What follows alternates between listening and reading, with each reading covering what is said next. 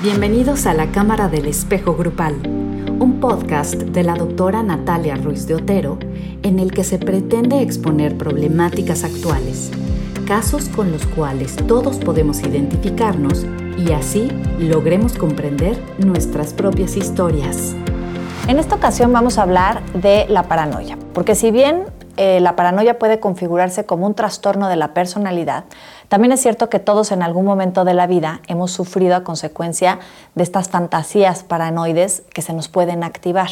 Pero ¿qué es la paranoia? La paranoia es este sentimiento que a veces nos puede perturbar, en donde empezamos a sospechar o a desconfiar de las personas o de las circunstancias que nos rodean. Incluso empezamos a tener como estas ideas obsesivas con respecto a lo que está ocurriendo y empezamos a malinterpretar pues las circunstancias que nos rodean y esta malinterpretación ni siquiera tiene un fundamento o esté basado en algo que justifique el que nos estemos sintiendo de esa manera. Pero ¿por qué se activan estas fantasías paranoides? Y entonces vamos a revisar lo que nos dicen diferentes autores con respecto a esta actitud, a esta condición bien particular en la cual, insisto, todos en algún momento de la vida nos pudimos haber visto enfrentados eh, en esta sensación. La primera y la que de alguna manera exponemos además en este blog es la sensación de que la paranoia aparece como un mecanismo de defensa para evitar sentirnos solos. Es decir, de repente frente a la sensación de que yo al mundo le podría ser indiferente, prefiero ocupar mi mente pensando en lo siguiente. Prefiero pensar que los demás están hablando de mí, mal, no me importa, tal vez con la intención de destruirme, pero que se están acordando de mí. Es decir, que su mente de alguna manera ha sido ocupada por mí, a tener que enfrentarme a la idea de que ni siquiera me toman en cuenta, frente a la sensación eh, de poderles yo ser indiferente. Sobre todo esto va a suceder con personas que se sienten solas, aisladas, retraídas. Entre más se retraen del mundo, por supuesto también la paranoia parece como eso, porque estas personas se empiezan a retraer también en la sensación de la desconfianza y empiezan entonces a evitar vincularse, lo utilizan como una justificación. Evito vincularme contigo porque yo no sé si lo que yo te voy a compartir tú lo vas a poder recibir y además guardar. Entonces empiezo a desconfiar, pero también es una justificación mía para evitar tener que vincularme con los demás y utilizo la paranoia en ese sentido. Entonces vemos estas dos vertientes, es decir, de repente el pensar que la mente del otro está ocupada por mí que no me ha olvidado. Esta sensación de enfrentarme a la sensación de haber sido olvidado, de tener que enfrentarme a mi propia desolación, es algo que nos aterra muchísimo. Entonces, cubrimos todo ello con una defensa y esa defensa podría ser la paranoia. La paranoia también aparece como un camino en donde la persona intenta restablecer su mundo interno.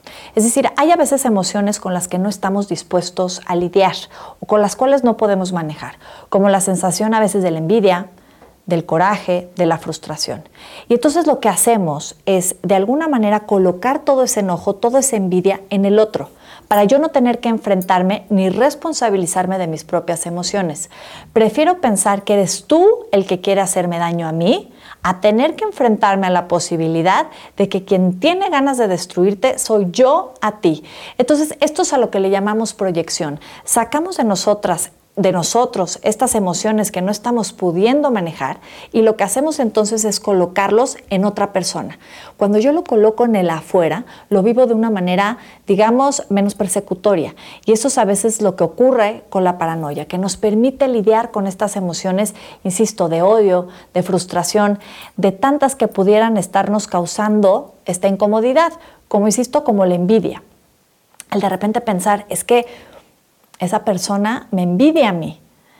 Antes de poder yo enfrentarme a la posibilidad de decir, ¿será que yo le tengo envidia? Que esto es algo que habíamos hablado ya en el blog de la envidia, en donde hablábamos que de repente es mucho más fácil para nosotros proyectarlo, ponerlo en los demás, a tener que lidiar con nuestras propias emociones.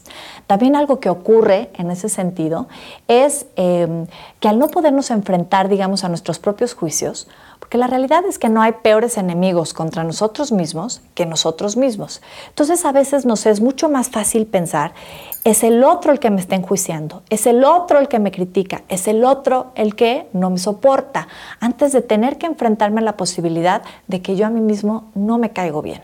Entonces esa es otra manera a veces en cómo proyectamos eh, este mundo interno que nos confunde, que nos atormenta y nos es más fácil lidiar con él cuando lo vemos allá afuera.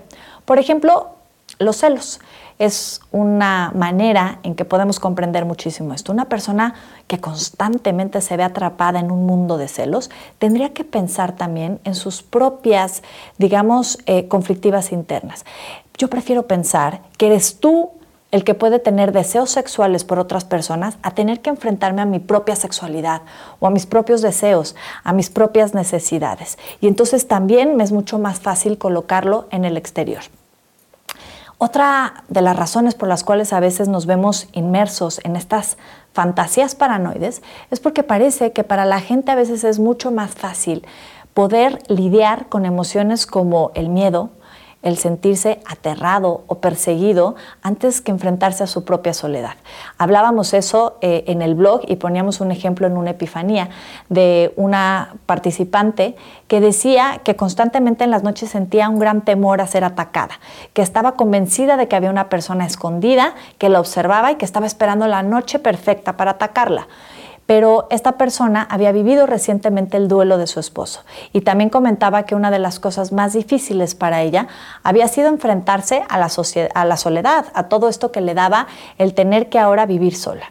Es decir, hay personas que prefieren sentirse aterradas antes que tener que enfrentarse a su propia soledad. En las parejas también puede ocurrir estas fantasías paranoides. Cuando hablamos de esta frase de del odio al amor solamente hay un paso, lo que queremos decir es lo siguiente.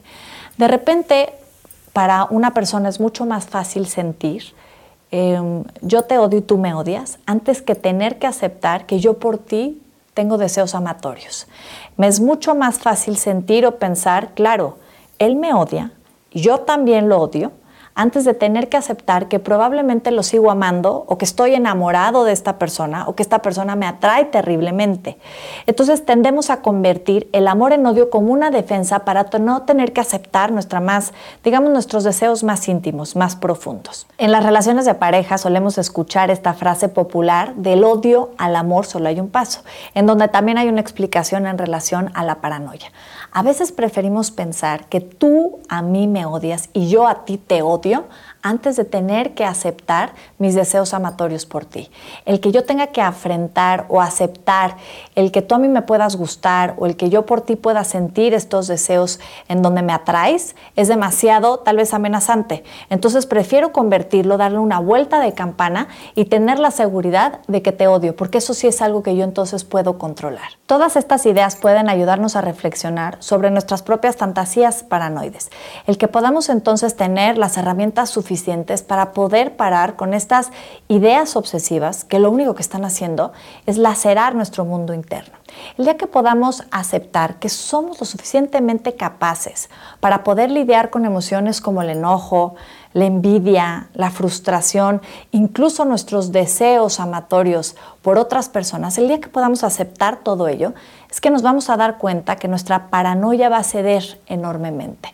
Nos vamos a dar entonces la oportunidad de explorar partes de nosotros que probablemente no conocíamos. El que podamos reflexionar qué tanto hemos contribuido con nuestra actitud a retraernos del mundo, a vivir en un mundo apartado, en un mundo en que por supuesto pues existe un miedo a sentir la indiferencia del otro, pero qué tanto de alguna manera estamos promoviendo que eso ocurra. Yo espero que este blog te permita reflexionar sobre todo ello, que te des la oportunidad de sentarte a pensar en ese mundo interno y cómo funciona, cuáles son las defensas que probablemente has tenido que construir para evitar sentirte olvidado. Ha sido un placer volver a contar con tu presencia. Espero verte en nuestro próximo blog. La Cámara del Espejo Grupal, un podcast de la doctora Natalia Ruiz de Otero en el que se pretende exponer problemáticas actuales, casos con los cuales todos podemos identificarnos y así logremos comprender nuestras propias historias.